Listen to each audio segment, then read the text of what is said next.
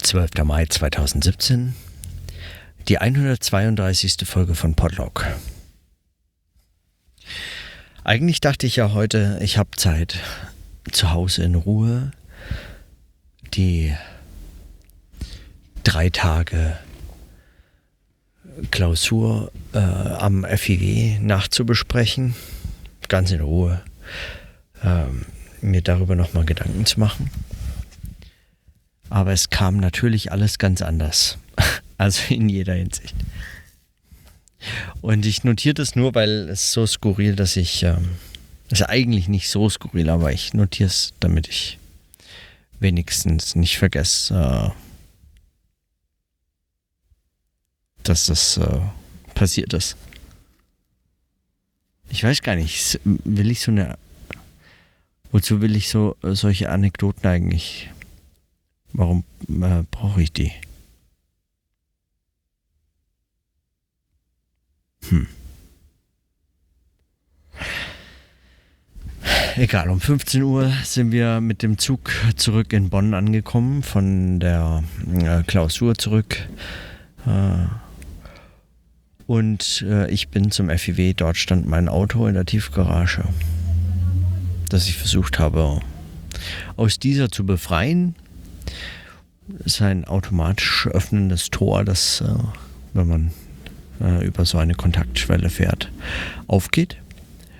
Außer es geht nicht auf. Dann ist das Tor kaputt. In dem Fall war das Tor kaputt. Und äh, nachmittags am Freitag ist äh, nur noch schwer, jemand zu erreichen. Das Gebäude ist angemietet, das heißt, der Hausmeister der Universität wusste nicht so recht, wie man das jetzt löst. Und äh, der Sicherheitsdienst hatte zwar Möglichkeiten, an den Schlüssel zu kommen, der das Tor aufsperren könnte, aber wenn das Tor kaputt ist, dann hilft auch der Schlüssel nichts. Und dann kam noch der Hausmeister das, der Firma, von der äh, das Haus angemietet ist, und der hat letztlich dann mehr oder weniger durch Glück verstanden, wie man dieses Tor aufmachen kann. Zwei Stunden später war ich also dann auch endlich raus, musste dann von Bonn zurück nach Köln fahren. Und als ich dann endlich durch den mittlerweile Berufsverkehr am Freitag in Köln ankam, bei mir zu Hause, war das Gebiet um meine Wohnung abgesperrt von der Polizei, weil eine Bombe gefunden wurde und wollte mich auch erst gar nicht reinlassen. Dann bin ich so ein bisschen ein Stück weitergefahren. Da war es noch offen. Bin reingefahren, meine Sachen wenigstens zu Hause abstellen können, die Katzen gefüttert und solche Geschichten gemacht. Man war ja schon lange nicht mehr zu Hause. Bis die Polizei dann auch da geklingelt hat und gesagt hat, so jetzt hätte ich 15 Minuten, dann müsste ich aber auch raus. Dann habe ich also wieder meine Sachen gepackt. Also neue, äh, eine Handvoll frische Kleidung um äh, wieder zurück nach Bonn zu fahren, weil was soll ich machen? Die haben gesagt, es dauert bis möglicherweise mitten in die Nacht. Ja, 8000 Anwohner äh, zu evakuieren ist äh, was, was spontan so gar nicht so möglich ist und nachdem die schon bewegt wurde, muss das alles sehr schnell geschehen, alles noch heute. Und ähm, genau, und so bin ich jetzt also wieder in Bonn und habe keine Möglichkeit, wirklich in Ruhe nachzubesprechen. Kommen also vermutlich auch erst morgen wieder zurück.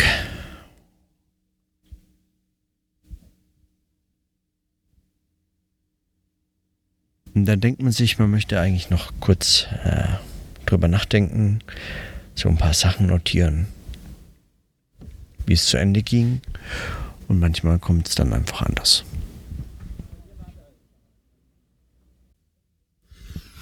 Aber was, äh, also was wollte ich überhaupt nachtragen? Ich glaube, ähm, mein Fazit, das ich so mitgenommen habe vom, von dieser Klausur war zum einen, dass mich, äh, dass mich diese Art der strategischen Ausrichtung von Instituten, ähm, dass sie mich, hm,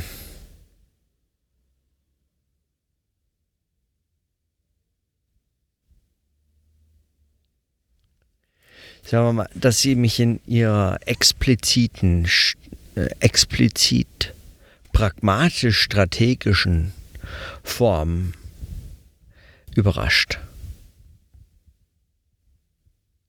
Ich meine, ich verstehe, dass, dass Institute gegründet werden und sich ausrichten, indem sie sich überlegen, was wollen wir machen und setzen wir Themen und so weiter. Aber äh, für mein eigenes Arbeiten und ich konnte mir bislang nicht vorstellen, dass es irgendwie anders werden soll, wenn man dann letztlich irgendwie zum Beispiel einen Lehrstuhl hat oder eine Professur oder irgendwie solche Arten von Entscheidungen treffen kann. Ähm für mein eigenes Arbeiten gilt, würde ich meinen, dass mich interessiert zu bearbeiten, was mir als Problem erscheint. Es muss mir, es, es muss sich eine Frage stellen, die zu behandeln ich, äh, ich wichtig erachte.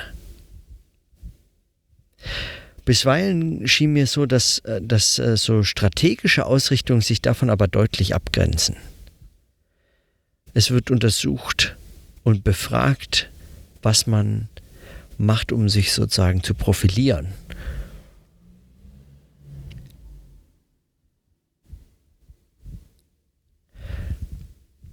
Wenn man dieses, diese Perspektive für strategische, konstitutive Treffen und, äh, und so Programmentwicklung und, und solche Veranstaltungen an Instituten verwendet, dann würde ich sagen, ähm, ist das fast nicht zu vermeiden oder vermutlich ähm, ist vermutlich vor allem an Universitäten äh, wichtig, weil, weil sie eben auch äh, eine gewisse eine gewissen, in einer gewissen Konkurrenzsituation zu anderen Einrichtungen stehen und diesen zumindest, wenn nicht direkt spüren, dann doch zum Beispiel vom, äh, äh, weiß ich nicht, von der Unileitung oder so äh, weitergeleitet bekommen. Das ist das eine. Das andere ist, ähm,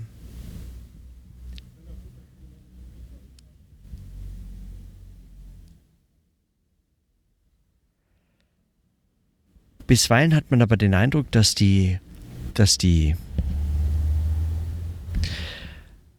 eigentlichen inhaltlichen Fragen ebenfalls in so einer Form so eine Art strategische Entscheidung sind. Theoriebegriffe werden profiliert, Theoriebegriffe werden verteidigt, eingeführt, verabschiedet und so fort weil sie strategisch einen Vorteil bringen.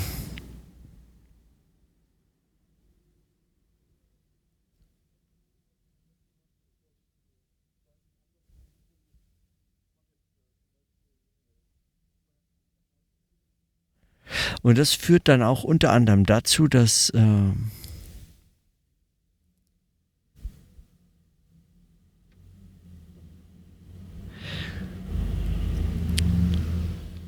dass solche theoretischen Programme letztlich eigentlich gar nicht mehr scheitern können.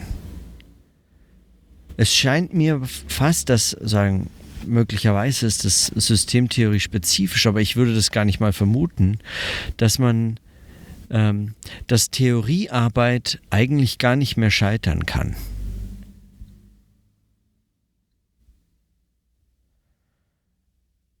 Ich meine, scheitern heißt in dem Fall nicht ähm, einfach, dass man möglicherweise keinen sinnvollen, wichtigen Beitrag schreiben kann. Also insofern können Theorieprojekte eigentlich immer scheitern und äh, ganz oft scheitern sie wahrscheinlich auch da äh, genau äh, auf dieser Ebene oder unter dieser äh, Perspektive betrachtet. Aber ein Scheitern im Sinne von einem Begriff kann so nicht mehr verwendet werden oder man kommt zu dem Schluss, dass so oder so die Betrachtung von diesem oder jenem so nicht funktioniert. Man muss es wirklich zentrale Dinge in Frage stellen oder man kommt überhaupt dorthin, dass Gesellschaft einen überrascht, wenn man Gesellschaftstheorie treibt in einer Form, dass man weiß, ich weiß vielleicht wirklich einfach ähm, gar nichts mit dieser oder jener, ähm, mit diesem oder jenem Phänomen anzufangen oder meine äh, vor, zuvor äh, für unumstößlich gehaltenen äh, Vorstellungen von der Differenzierung der Gesellschaft oder äh, der Sozialtheorie, die ich zugrunde gelegt habe, äh, die muss ich eigentlich irgendwie in der Form in Frage stellen, die, die so einfach möglicherweise gar nicht ohne weitere Verluste auch für meine eigenen theoretischen Annahmen äh, möglich sind umzubauen. Solche theoretischen Projekte äh, äh vermögen das nicht. Und nicht, weil sie sich zum Beispiel erkenntnistheoretisch immer wieder ihrer, äh, ihrer Verortung äh, versichern weil sie erkenntnistheoretische Zweifel einbauen an jeder Stelle und sagen, ja, ich weiß nicht, ähm, wir kommen mit dem Begriff jetzt äh, dorthin, aber zeigt er uns etwas mehr? Ist der, äh, wie, wie, verhält er sich eigentlich dazu und sagen, woher kommt er und, und so fort. Also, bisweilen wird das gar nicht mehr in der Form betrieben, sondern es, es geht dann um so eine Art empirische Überprüfung einzelner Begriffe, ob sie funktionieren. Äh, sehen wir das zum Beispiel, sind wir ähm, sehen wir Nationalstaatenbildung auf Ebene des Weltpolitiksystems, äh, sehen wir diese segmentäre Differenzierung und oder sehen wir sie nicht mehr? Ist sie eigentlich nicht mehr wichtig? Braucht es eher einen Blick auf Nichtregierungsorganisationen oder braucht es einen anderen Blick, der irgendwie große äh, internationale äh, politische Einheiten anders beschreibt als in nationalstaatlich oder so? Irgendwelche solche Art von Fragen kann man stellen, die empirische Überprüfbarkeiten von angeblich theoretischen Begriffen äh, ermöglichen. Aber von genau dieser empirischen Überprüfbarkeit hatte ich am Tag, bevor ich auf die Klausur gefahren bin, gesprochen und sehe eine große Gefahr darin, weil sie letztlich äh, Theoriearbeit äh, unwahrscheinlich macht. Das macht letztlich Theoriearbeit eigentlich als Theoriearbeit unwahrscheinlich beziehungsweise schwierig.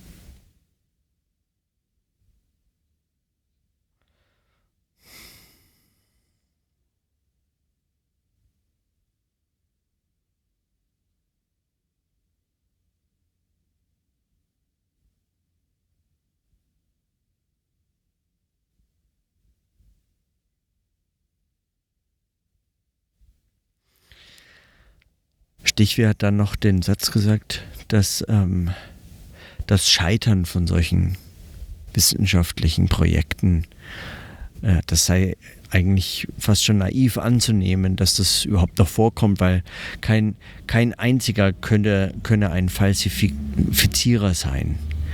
Also so würde man gar nicht mehr Wissenschaft treiben. So würde das eigentlich keiner tun, weil ähm, wer hätte schon ein Interesse daran, ständig zu scheitern. Und ich meine, auf einer pragmatischen Ebene oder einer, sagen, den wissenschaftlichen Alltag beschreibenden Ebene ist es vermutlich sogar wahr.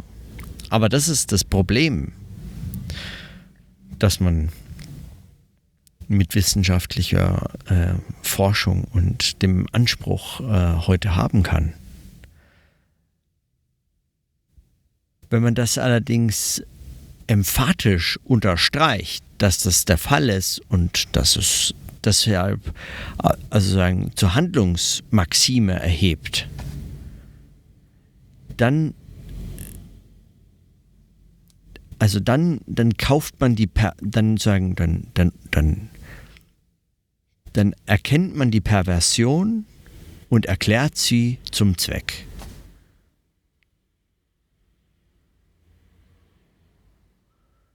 Und das letztlich ist für mich wirklich ein Problem. Ein solches Wissenschaftsverständnis kann eigentlich nur noch ein zynisches Wissenschaftsverständnis sein. Das ist auch letztlich meines Erachtens ein zynischer Wahrheitsbegriff. Einer, der Wahrheit nur noch über Reputationsgewinn, über strategische äh, Theorieentscheidungen und Konkurrenzsituationen zu anderen Ansätzen beschreibt. Also der eigene Ansatz ist so gut, wie er besser ist als andere Ansätze, die man außenrum findet. Danach wird zum Beispiel unmöglich zu fragen, was inhärent Schwierigkeiten sind bestimmter theoretischer Ansätze. Aus diesen Ansätzen selbst kann man sich nicht über ein Scheitern dieser Ansätze, über ein Scheitern der eigenen Begriffe sagen, selbst aus dem Schlamm ziehen. Das wird so nicht möglich.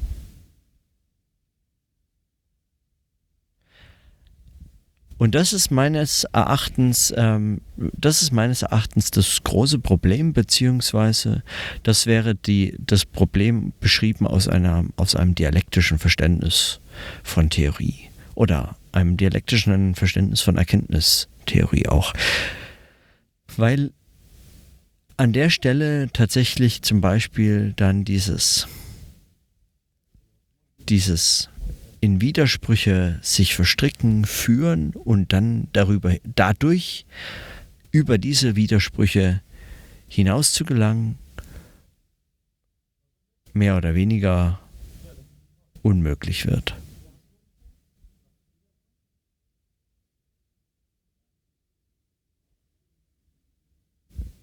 Ich bin sehr skeptisch, was den Wahrheitsgehalt und die und die Brauchbarkeit einer solchen Theorieanlage angeht.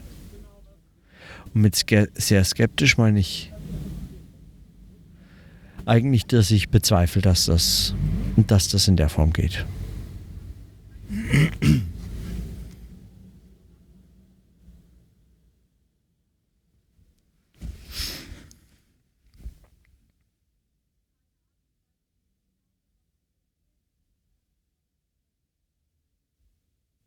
Wirklich. Und ich weiß auch gar nicht, äh, ich weiß gar nicht, wie ich, wie man sich dazu verhält, also wie man, wie man das kritisiert. Ich hatte gestern in der, meiner gestrigen Notiz die Position des Jokers vorgeschlagen. Und das hatte ich gestern auch so eingebracht in die Diskussion. Aber das Problem des Jokers ist natürlich, und äh, Günther hat in dem Kommentar erwähnt, dass Barzon Brock so ein Joker ist. Und ja, also ich glaube auch, äh, das wäre äh, tatsächlich so eine Figur, die, es, äh, die er selber gerne erfüllt und ähm, und die, äh, die er möglicherweise sogar ganz erfolgreich erfüllt. Aber was bei Watson Brock noch äh, möglich ist, ist, dass er, dass er, ähm, dass er hat einen, er hat einen Stand, der das ihm ermöglicht, alles und jeden zu kritisieren und zwar ähm, nahezu ohne ohne notwendigerweise irgendeine Form von spezieller Expertise auf diesem oder jenem Gebiet zu haben. Er kann es qua Batzon Brock. Das ist auch so seine Marke. Aber wenn man wenn man aus der aus, aus meiner Perspektive oder aus den Gründen, die ich auch gerade eben notiert hatte, äh, heraus solche Positionen vorschlägt, dann muss dieser Joker eigentlich Unmögliches leisten. In, also äh, als Position in einem solchen Institut ist es fast unmöglich, weil er muss ähm, die Kritik leisten, äh, alle Bereiche, alle Forschungen, ohne jeweils in diese einzeln eingebunden zu sein, auf einer Ebene zu kritisieren, die es eigentlich erforderlich macht, dass er eigentliche Experte der jeweiligen Projekte sei oder der eigentliche Experte der jeweiligen Überlegungen und Fragen und das ist unmöglich. Also wer so, äh, so, so äh, von außen also von innen, aber dann doch jeweils von außen diese Projekte kritisieren möchte, das kann, das kann kein, also dieser, diese Position des Jokers, die kann kein äh, Mensch übernehmen. Das kann, das darum geht's, das kann nicht darum gehen, sondern es muss eigentlich etwas sein, was irgendwie strukturell eingebaut wird in das Denken. Und zwar Denken jetzt nicht in das Denken eines Einzelnen, der dann dafür zuständig ist. Das ist jetzt sozusagen keine Position. Joker ist keine Stelle. Man kann da nicht, also sozusagen drei Professuren, jeweils vier Mitarbeiter, äh, ein paar Hiwis und so weiter und dann noch die Position des Jokers äh, ausschreiben für so ein Institut. Die kann nicht als Stelle besetzt werden, sondern es muss äh, strukturell anders äh, eingebaut werden. Es muss in das Denken eingebaut werden. Das muss eine, das muss eine Art des Denkens äh, sein. Diese Position muss sozusagen in allem Denken auftauchen. Eigentlich muss jeder selber dieser Joker sein. Jeder muss diese Rolle erfüllen. Und zwar nicht spielen, sondern sagen, darum geht's.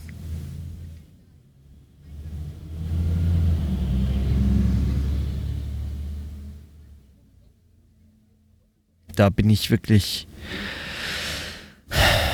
da bin ich überfragt, wie sowas funktionieren soll. Also ich habe ich hab einfach da, da, da, da habe ich keine Ahnung. Ich, ähm, ich frage mich, wie man sowas einbaut, ausbaut. Stichweh sagte noch, Scheitern sei ein Phänomen, das gibt es so nur in einer Popperwelt.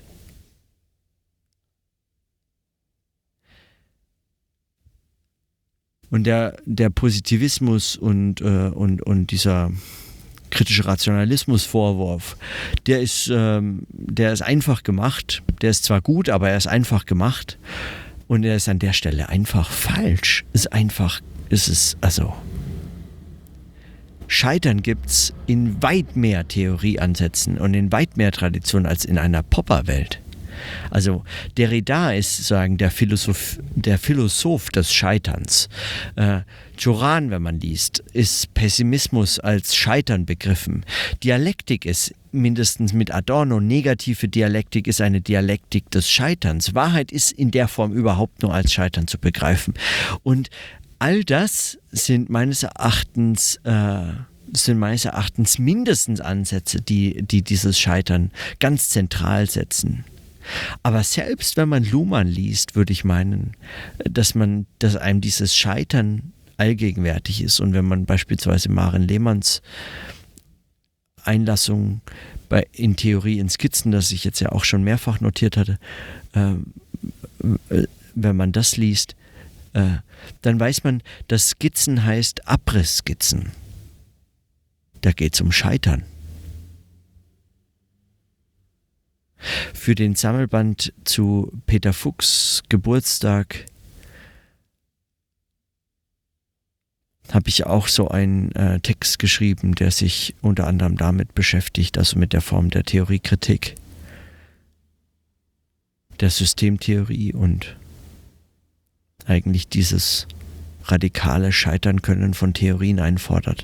Und wenn man das bei Luhmann liest, dann würde ich sagen, dann liest man dieses, er fordert das eigentlich. Wenn er von Umschreibeversuchen spricht, die seine Theorie sich wünscht, dann geht es darum. Und praktisch findet man das aber nicht mehr oft. Dieses wirkliche Scheitern in der Form es wird auch gar nicht versucht, dass man das irgendwie strategisch ausbaut. Also man, es, es behauptet gar keiner mehr offensiv, dass er, dass er einen Ansatz verfolgt hat und der ist gescheitert. Und das ist der Gewinn. Also man hat was versucht und es ist gescheitert. Und das ist, aber was, äh, das ist sagen, das ist das eigentliche, das ist die eigentliche Errungenschaft. Man brachte sich oder diesen Ansatz oder so zum Scheitern. Und das halte ich für einen großen Verlust.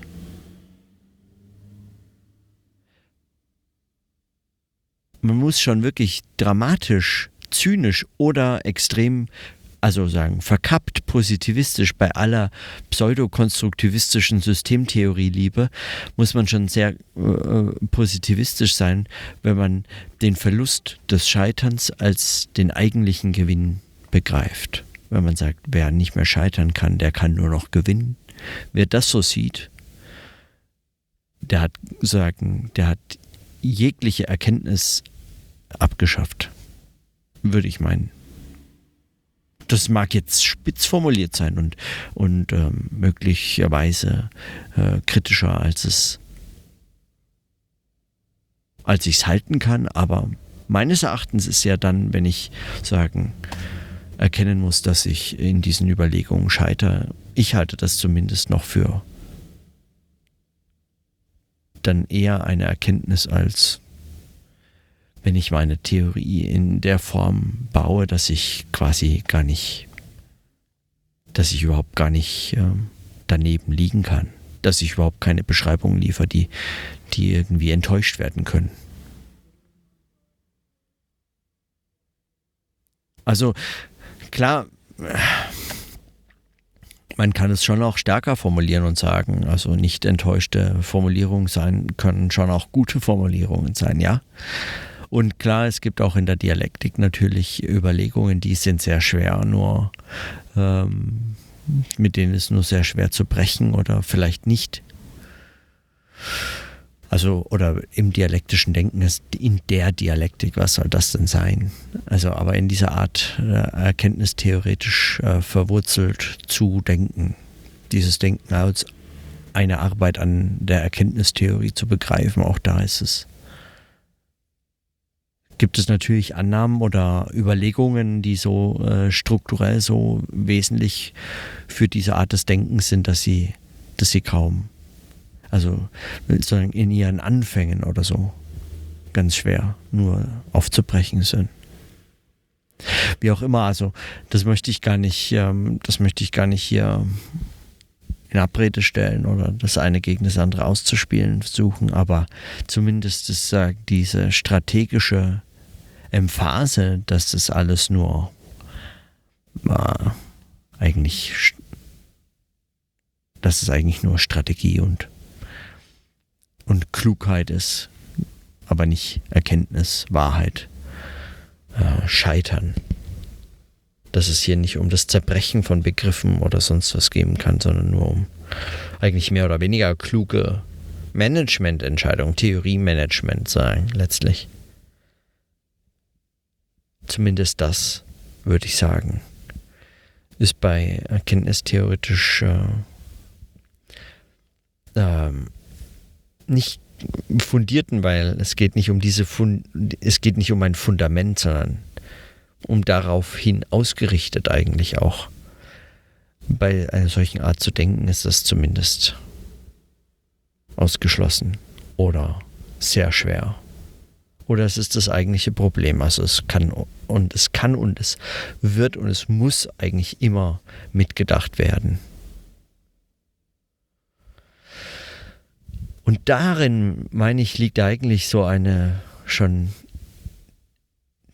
Theorie inkorporierte Form des, der Position des Jokers. Und darum ging es mir. Wie man sowas dann in institutionelle Strukturen übersetzen kann, das wäre noch wirklich wichtig. Daran müsste man eigentlich anschließen und arbeiten. Ja, äh, vielleicht ist das sozusagen mein sehr kritisches äh, Fazit von der von den von der Klausur, von den Klausurtagen. Also ich darf dabei natürlich nicht unterschlagen, dass ich gestern extrem euphorisch notiert habe, was für ein großartiger Erfolg das auch war. Und auch heute habe ich das nochmal allen auch sagen können und wollen, denen ich persönlich begegnet bin gerade besonders zum Beispiel Lena habe ich das gesagt, die das äh, maßgeblich auch mit organisiert hat. Es ist schon wirklich einfach erstaunlich, an einem Institut mit so vielen Menschen zusammen äh, für drei Tage irgendwo hinzufahren und von morgens bis abends konstruktiv sehr, sehr konzentrierte, engagierte Diskussionen über so eine Zukunft eines Instituts, äh, theoretische, empirische äh, Fragen, Projekte, Projektideen und Pläne für die Zukunft äh, zu diskutieren und zu sprechen. Sowas findet man wirklich in der Wissenschaft also äh, nicht so häufig oder vielleicht nicht mehr. Vielleicht waren es die guten alten Zeiten, in denen das möglich war oder so. Aber es ist, ähm, es ist schon, es ist schon auch ein, einfach ein Privileg, wenn man in solchen Arbeitszusammenhängen arbeiten kann. Kein Privileg im Sinne von äh, was für eine Ehre oder so, sondern aber es ist einfach, äh, es ist einfach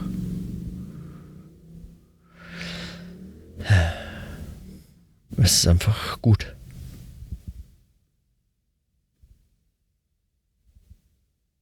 Und damit schließe ich meine Notizen für heute und bis morgen.